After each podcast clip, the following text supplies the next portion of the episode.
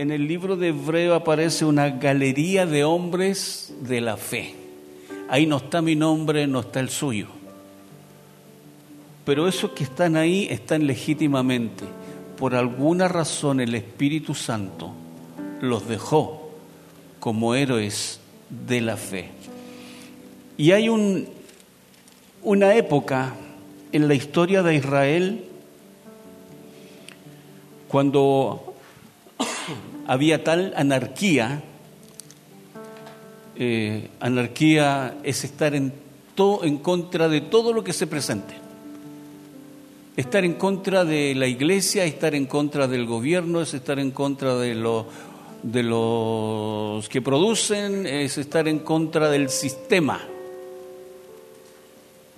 Y no había orden. Usted ya sabe que vamos a hablar del libro de los jueces. Y eran los jueces los que de alguna manera gobernaban. Ya no estaban los reyes, fueron superados. Y el libro de los jueces lleva ese nombre porque fueron individuos a quienes Dios levantó periódicamente para guiar y para liberar al pueblo de Israel.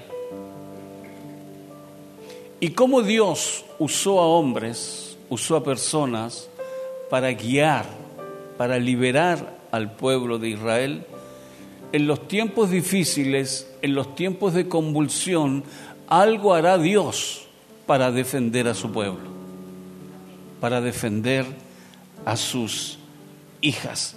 Y sucedió en todo Israel. Y hubieron doce, perdón, trece jueces. Y entre ellos, quizás los más conocidos son Débora y Barak, Gedeón, Jepté, Sansón. Porque había en ese momento una corrupción total, una corrupción de todo tipo. Y ante esta corrupción moral y social, los hijos de Dios se contaminaron. El pueblo de Israel era blandito para contaminarse. Es como el pueblo de Dios en este tiempo. Es blandito. Es muy dado a sumarse a lo que está de moda. Es muy dado a abandonar sus valores porque ahora estamos en otro tiempo y hoy usted escucha permanentemente que a partir de la semana pasada Chile es otro Chile. ¿Lo escucha o no lo escucha? Entonces como es otro Chile, como que todos tenemos que andar en la parada que andan los demás. Para, para. Él es mi gobierno. Él es mi Dios. Él es mi libertador. De Jesús, cuando Él nació, cuando creció, se desarrolló, muchos se defraudaron porque no habían entendido a qué vino Cristo. Él no vino por las causas sociales, aunque hizo más que todo por traer bienestar a la humanidad. Él no vino con un letrero, con una causa emancipadora de las mujeres aunque fue el que hizo más por dignificar a la mujer. Cuando veo a, que el Señor usa a Sansón, digo, si Dios usó a Sansón, ¿cómo Dios no nos va a usar a nosotros? Y lo digo a causa que fue un, tipo que se contaminó mucho. Dice la escritura que este hombre vino por voluntad de Dios. Manoa es nombre de hombre. Manoa y su mujer era estéril. Eh, jueces 13, versículo 2. Manoa y su mujer era estéril y nunca había tenido hijos. Pero un buen día, como en los cuentos románticos, a esta mujer apareció el ángel de Jehová y le dijo, he aquí que tú eres estéril y nunca has tenido hijos, pero concebirás. Gracias, David. Lo estaba esperando.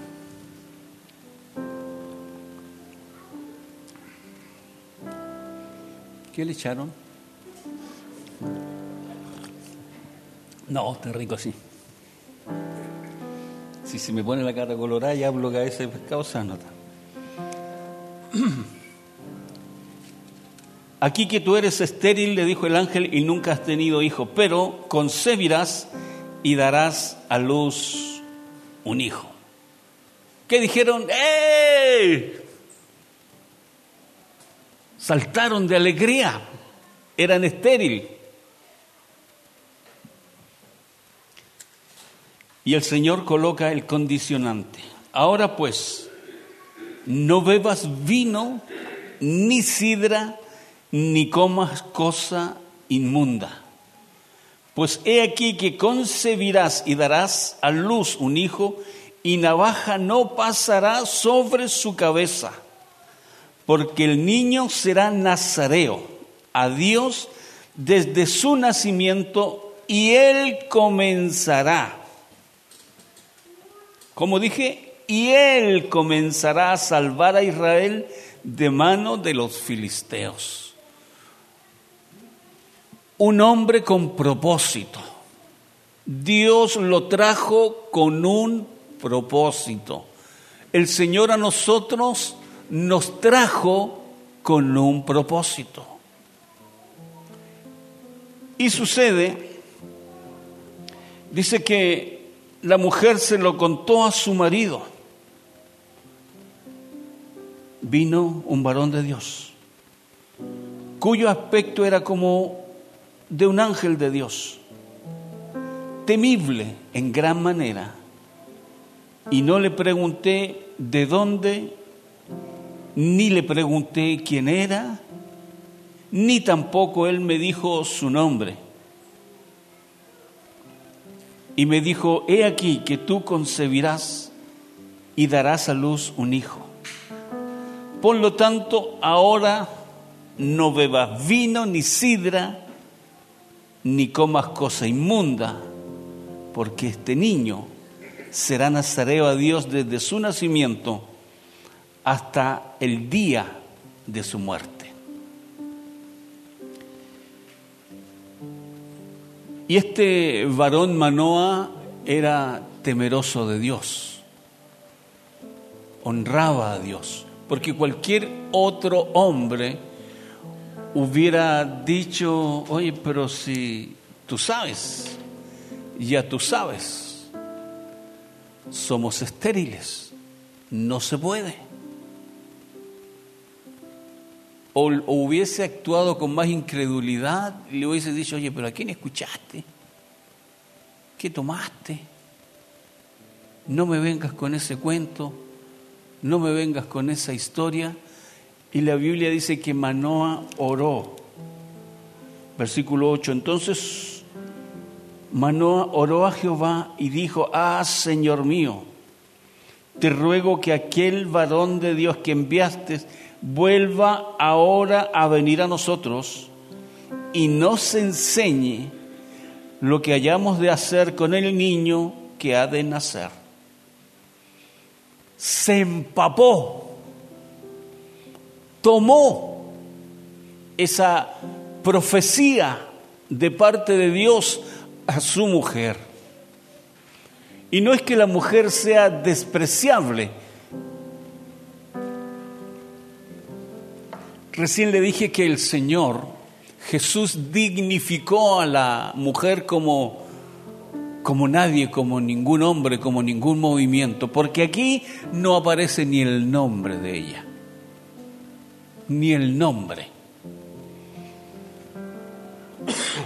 Te ruego que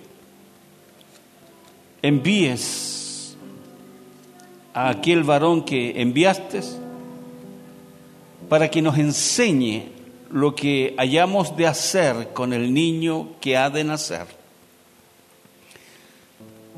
Como entendía que ese niño venía con un propósito, los padres se involucraron. Les interesó saber cómo tenían que hacer lo que debían hacer. No querían criarlo de acuerdo a sus costumbres, de acuerdo a su manera, sino que ellos entendían que Dios iba a dar la instrucción.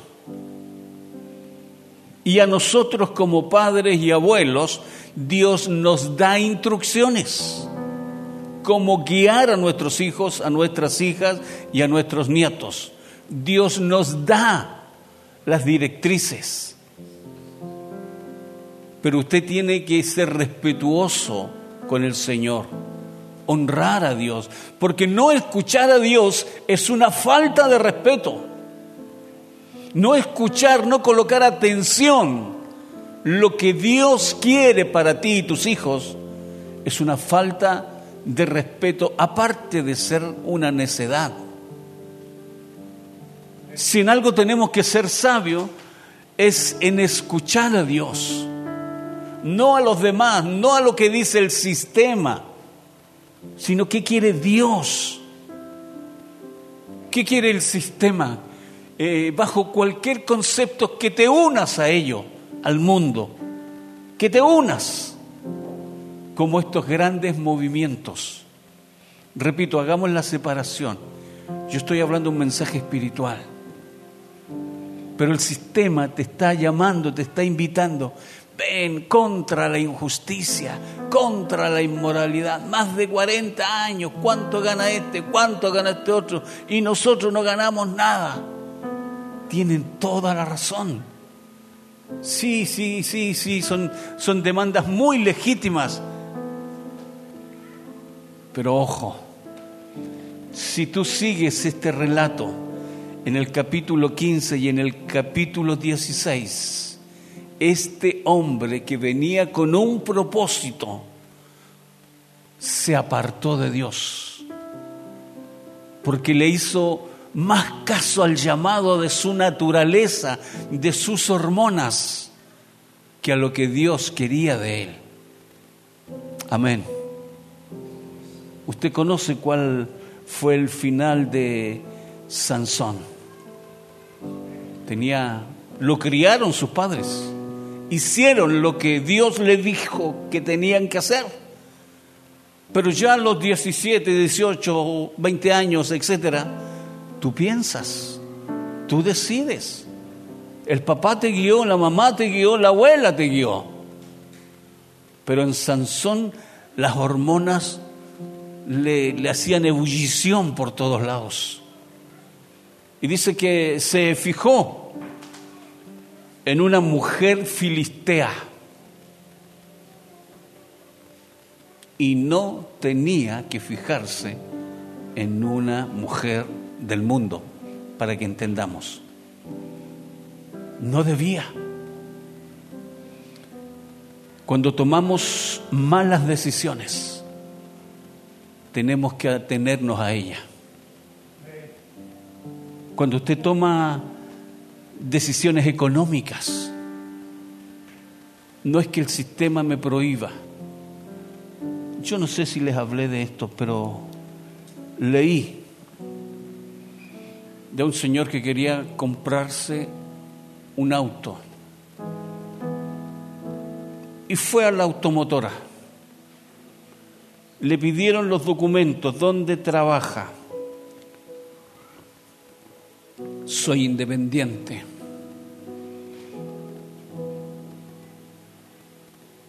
No puedo. Pero espérese, al vendedor le interesa vender. No le interesa si usted paga, a él le interesa vender. Y si usted no paga, te traslada a otra oficina para que te ejecuten y te quiten el auto. Bueno, va a una oficina o a una persona que tiene un mayor cargo y le dicen, sí puede, ¿cuánto es lo que usted puede pagar?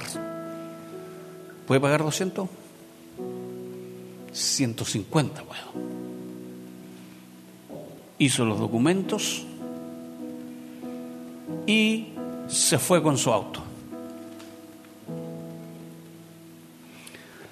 Así de fácil, así de sencillo.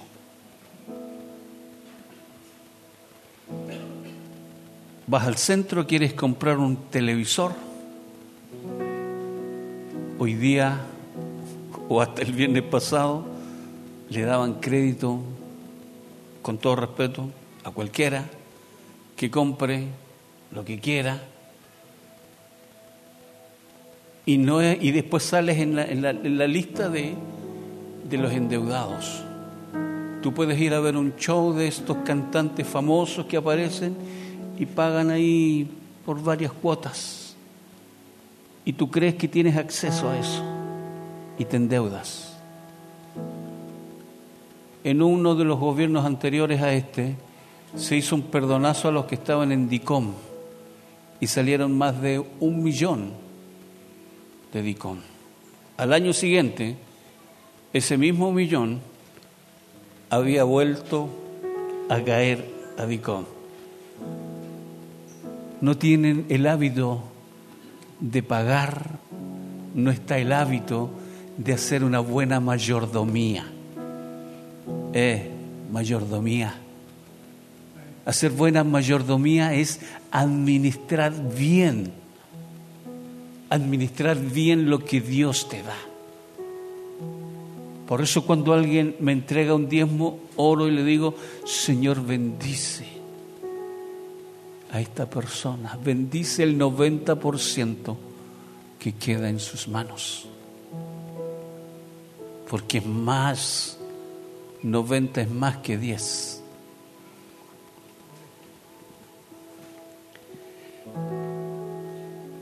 En el camino se perdió Sansón,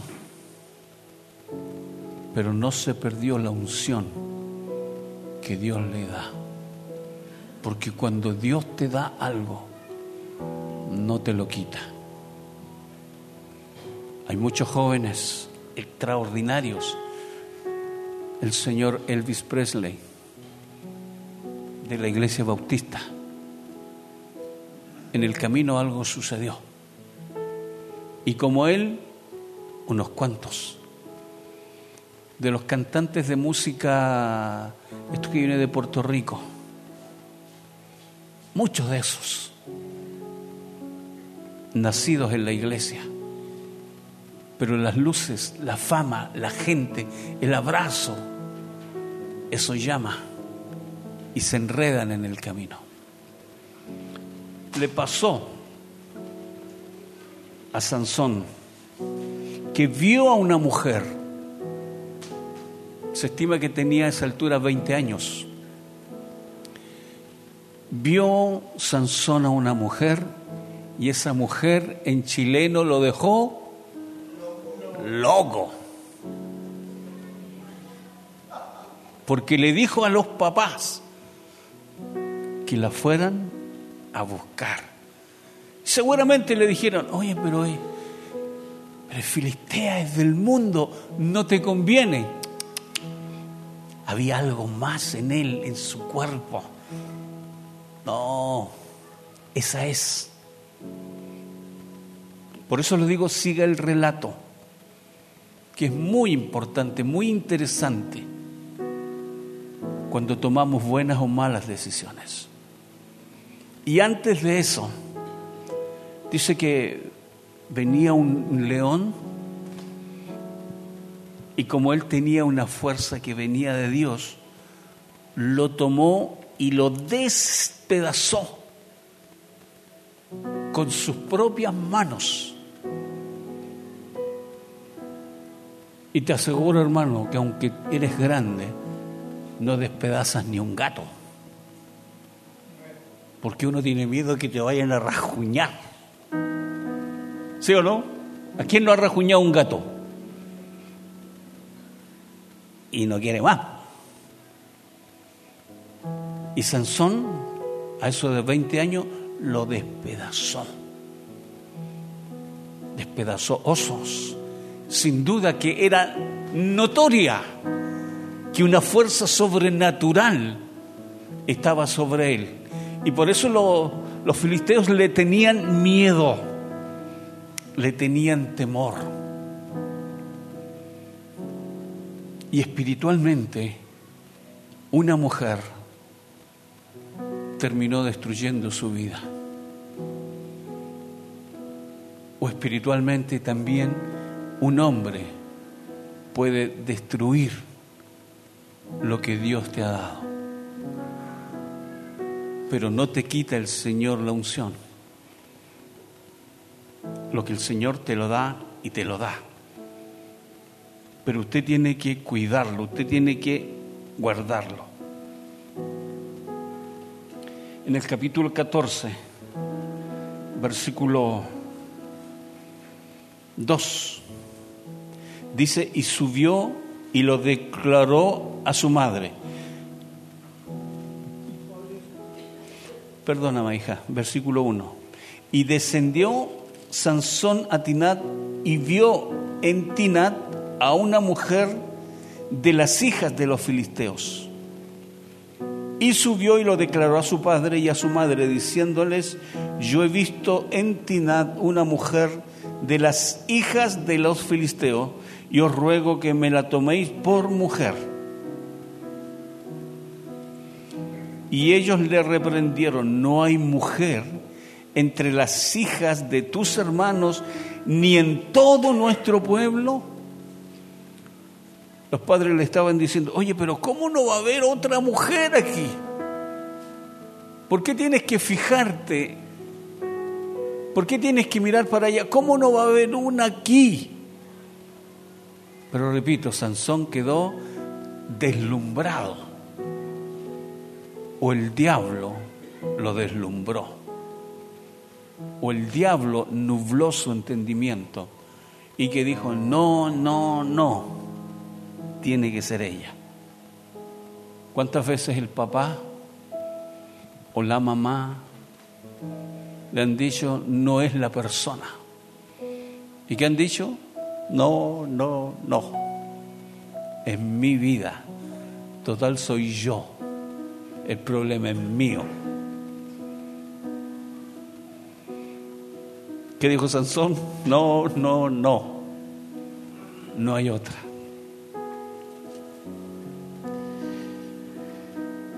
Sansón hizo caso. Al fin y al cabo él era grande.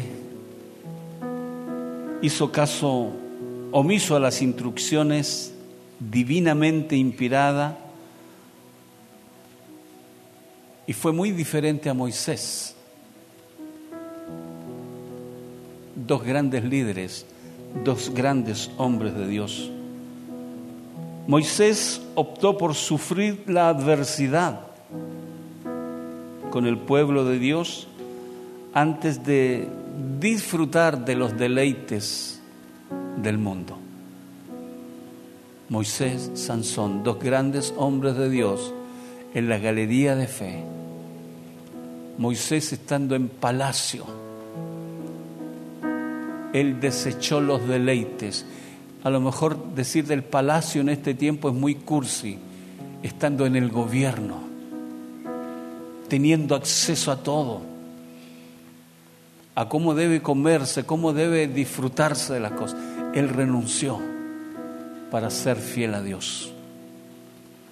Él tenía en su corazón algo mayor, algo mayor.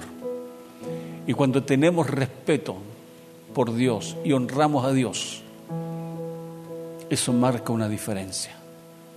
Porque usted sabe que a Sansón, a causa de, de su equivocación, le sacaron hasta hasta los ojos. fue humillado. Un tremendo hombre de Dios. Y que Dios lo acompañó hasta el día de su muerte. Cuando él sabía que él tenía que cumplir con el mandato del Señor. Y se burlaron. Lo colocaron a hacer el trabajo de un burro. Y el hombre de Dios, el escogido de Dios, haciendo la pega de un burro por haberle desobedecido a Dios. Pero Sansón se durmió en las piernas de una mujer.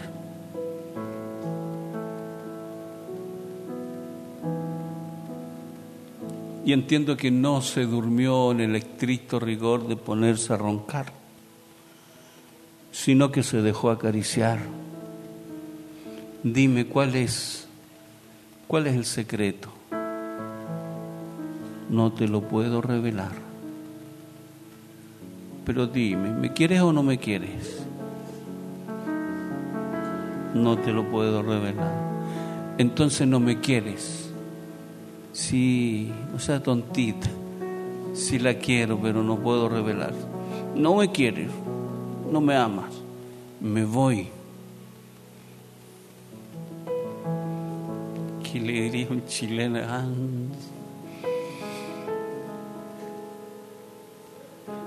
lo engatusó hasta que le sacó lo íntimo, lo privado con Dios.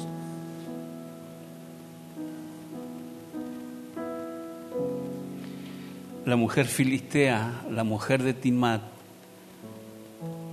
lo presionó para descubrir el enigma.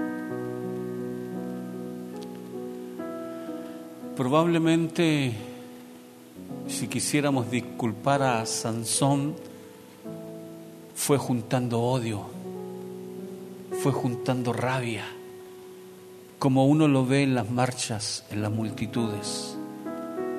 Porque en el capítulo 14, vemos que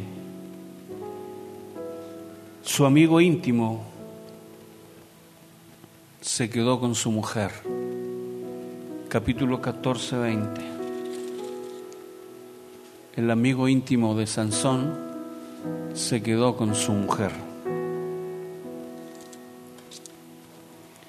Y la mujer de Sansón fue dada a su compañero al cual él había tratado como su amigo.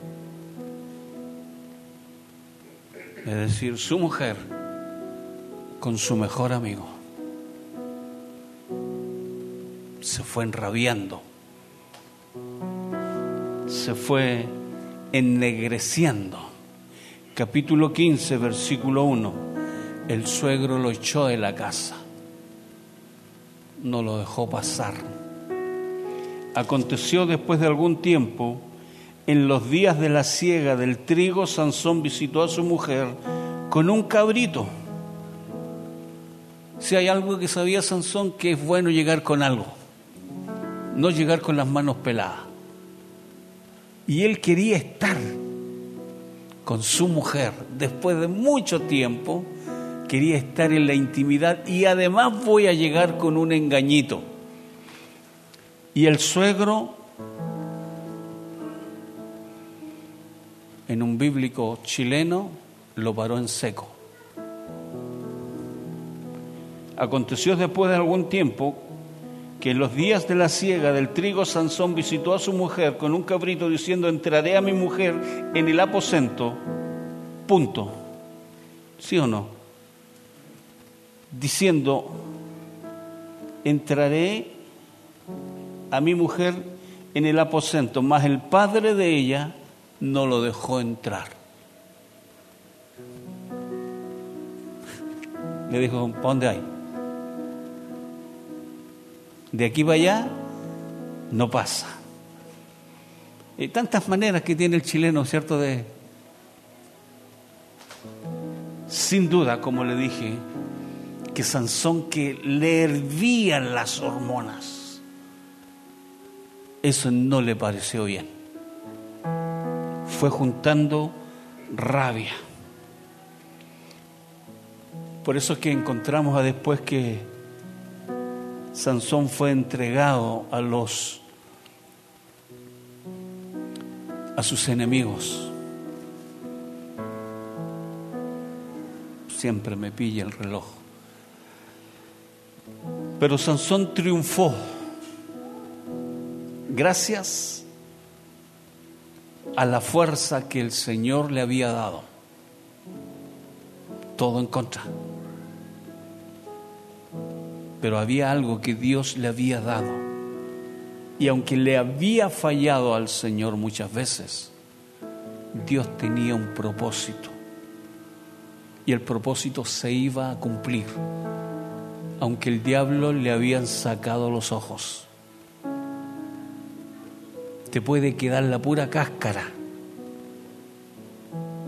Pero Dios está contigo, hermana. Y Dios va a hacer algo a tu favor.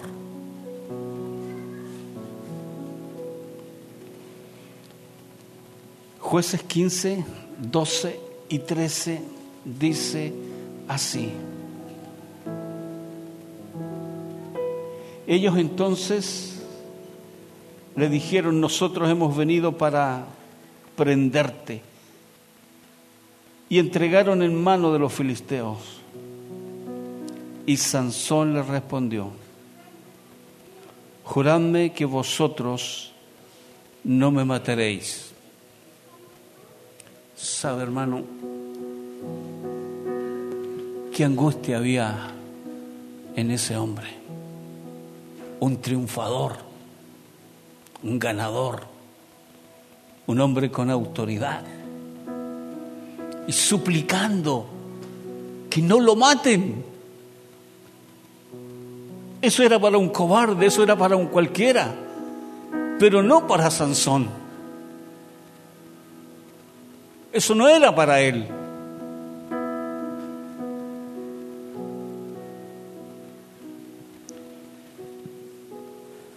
Y ellos le respondieron diciendo, no, solamente te prenderemos y te entregaremos en sus manos, mas no te mataremos. Entonces le ataron con dos cuerdas nuevas y le hicieron venir de la peña. Pero aún en lo último que quedaba, Dice la escritura, versículo 15, hija, por favor.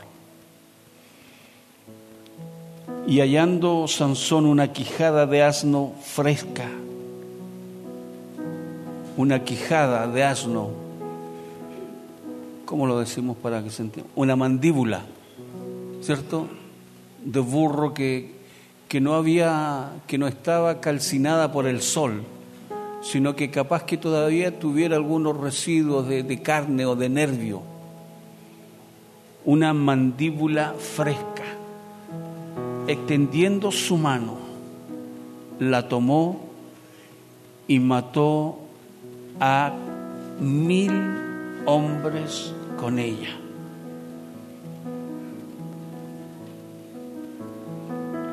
Entonces Sansón dijo, con la quijada de un asno, un montón.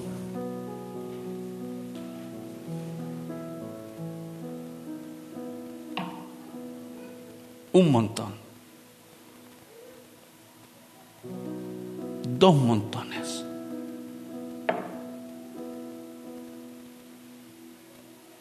Con la quijada de un asno maté a mil hombres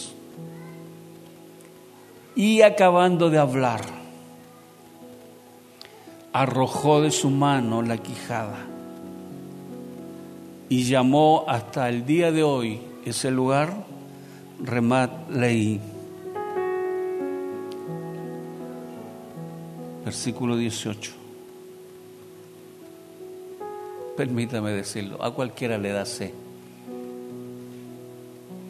Y teniendo gran sed,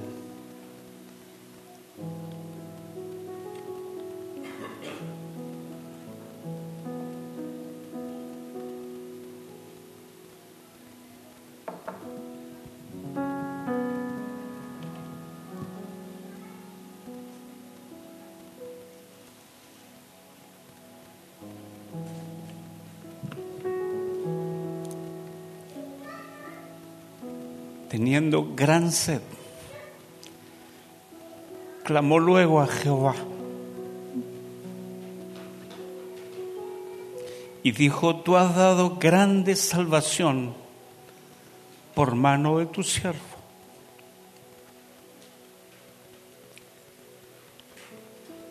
Y moriré yo ahora de sed y caeré en manos de los incircuncisos.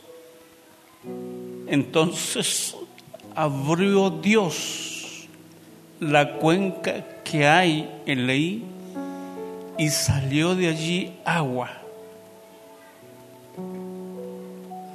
Y él bebió y recobró su espíritu y se reanimó hasta el último suspiro de tu vida. Dios no te va a dejar. Él te va a ayudar. Si no hay agua, si yo no veo, el Señor de una cuenca hace brotar el agua. Algo Dios hará con tu vida. Algo hará Dios por un trabajo. Algo hará Dios por tu salud. Algo hará Dios por tu matrimonio. Algo hará Dios con aquellos que no te soportan. Algo hará Dios. Y la Biblia dice que recobró su espíritu y se reanimó. Recobró su espíritu, aunque fuera al final. Pero Dios lo había creado con un propósito. A nosotros Dios nos dio un propósito. Y eso no se va a terminar. Sansón, con debilidades y todo, un hombre de fe, un hombre que le creyó a Dios.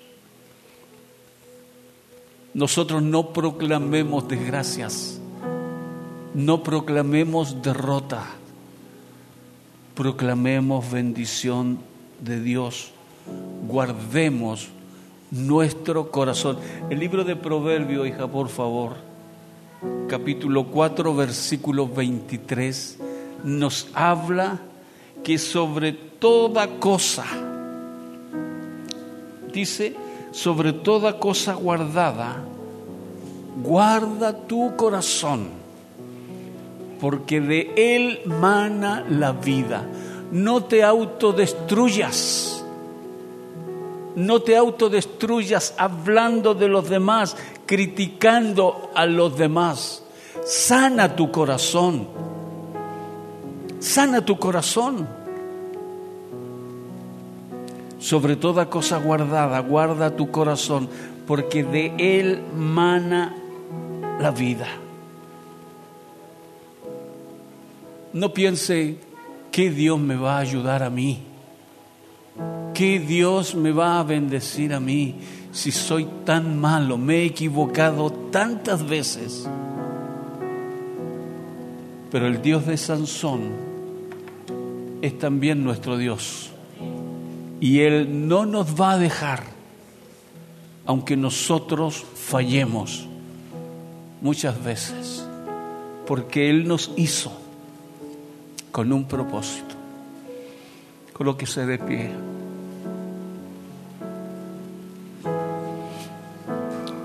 Venga al altar si gusta.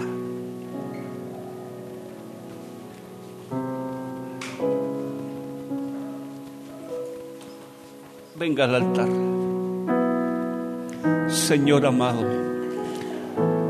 muchas gracias Dios por esto tus hijos y tus hijas, que seguro Señor hemos fallado muchas veces como Sansón, con la soberbia, con la altivez, Señor, engreídos de espíritu. Pedimos, Señor, que usted sea perdonando todos nuestros pecados. todas nuestras faltas. Si hay algo, Señor, que decimos con todo nuestro corazón, es que perdones, que perdones, Señor, todas nuestras faltas, aquellas faltas de hecho, aquellas de palabra, de omisión.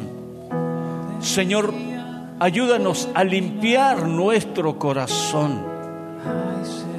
Límpienos, Señor. Por misericordia, limpie nuestro corazón. Sane, Señor, lo que está enfermo en nosotros. Cuántas enfermedades, Señor, cargamos a causa de que no hemos limpiado nuestro corazón. Te pido, Señor, que sanes mi corazón, mi sangre, mis huesos, mi columna. Señor, sobre toda enfermedad que tienen tus hijos. Enfermedades ocultas, Señor. Rompa toda hechicería, toda maldad que carguen, Señor, los que hoy están en este lugar. Señor, ¿cuántos, cuántos están sufriendo en esta hora? Yo te ruego, Señor, que bendiga su vida. Saca el espíritu de ruina. Saca la ruina de la iglesia, la miseria, la enfermedad, Señor. No la queremos. No la queremos, Señor. Te rogamos bendición mayor, mayor, mayor, Señor, sobre todos los que te creen. Gracias Señor por esta palabra. Gracias por esta bendición. Gracias Señor porque nos hablas a tiempo. Porque restauras Señor nuestra vida. Muchas gracias. Te damos para la gloria del Padre, Hijo y Espíritu Santo. Amén. Gloria a Dios. Gloria a Dios. Gloria a Dios para siempre.